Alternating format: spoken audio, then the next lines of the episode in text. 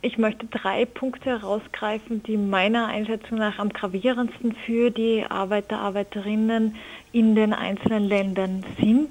Zum einen geht es um den Lohn.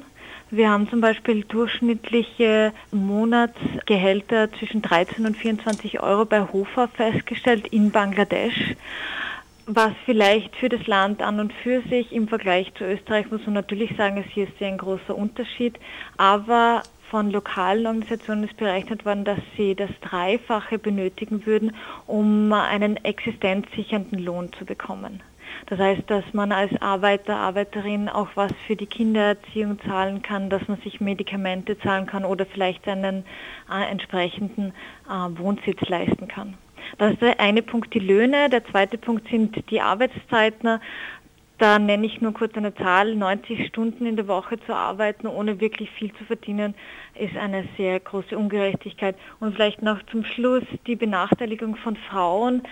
Ähm, es ist in, einigen Interviews rausgekommen oder es berichtet worden, dass Frauen, die schwanger sind, gleich wie alle anderen bis spät in die Nacht arbeiten mussten, was natürlich eine enorme Belastung für die Frauen dort ist. Sie haben jetzt gerade schon erwähnt, vor allem überwiegend Frauen wurden mit einbezogen in diesen Bericht. Wie kommt es, dass es überwiegend Frauen sind, die unter solchen miserablen Arbeitsbedingungen leiden?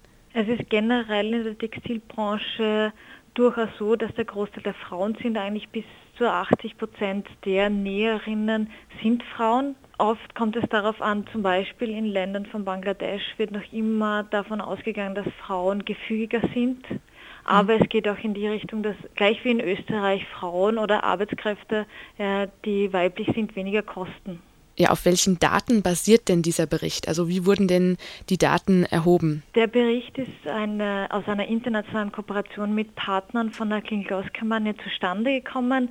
Es wurden insgesamt 440 Arbeiter und Arbeiterinnen befragt, die in 30 verschiedenen Fabriken arbeiten.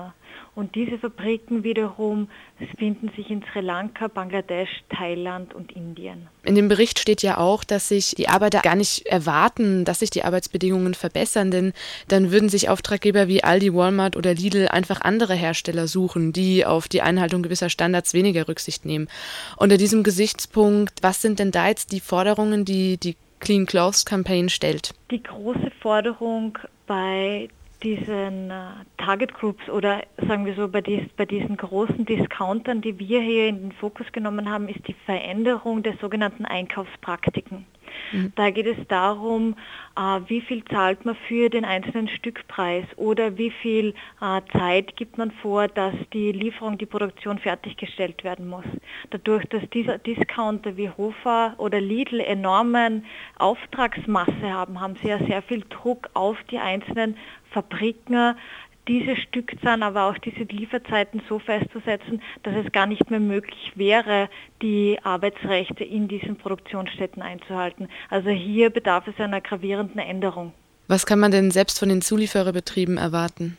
Die Mindesterwartung ist, dass sie die Arbeitsrechte einhalten und was ganz wichtig ist für die Arbeiter vor Ort, dass sie zulassen eine Organisierung der Arbeiter dass sie mhm. sich selbst auch vor Ort vertreten können und in Verhandlungen tre treten können mit dem Arbeitgeber. Und das Ganze hat natürlich auch immer eine gewisse politische Dimension.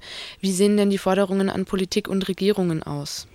Für Österreich haben wir sie noch nicht so konkret ausgearbeitet, aber prinzipiell geht es einfach darum, in Handelsverträgen, aber auch auf europäischer Ebene für die einzelnen Unternehmen und Beschränkungen und äh, Rahmenbedingungen zu schaffen, wo eine gegenseitige Konkurrenz über die Ausbeutung der Arbeiterinnen nicht mehr möglich wäre. Sie sind jetzt schon mehrere Jahre auch aktiv in diesem Bereich. Haben Sie denn schon gewisse ja, Forderungen erreicht? Konnten schon Sachen umgesetzt werden?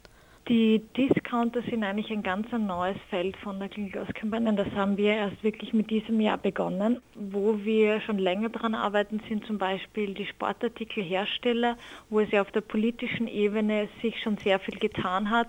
Und jetzt ist auf jeden Fall noch daran zu arbeiten, dass diese politischen Versprechungen auch wirklich bis zum letzten Arbeiter durchdringen.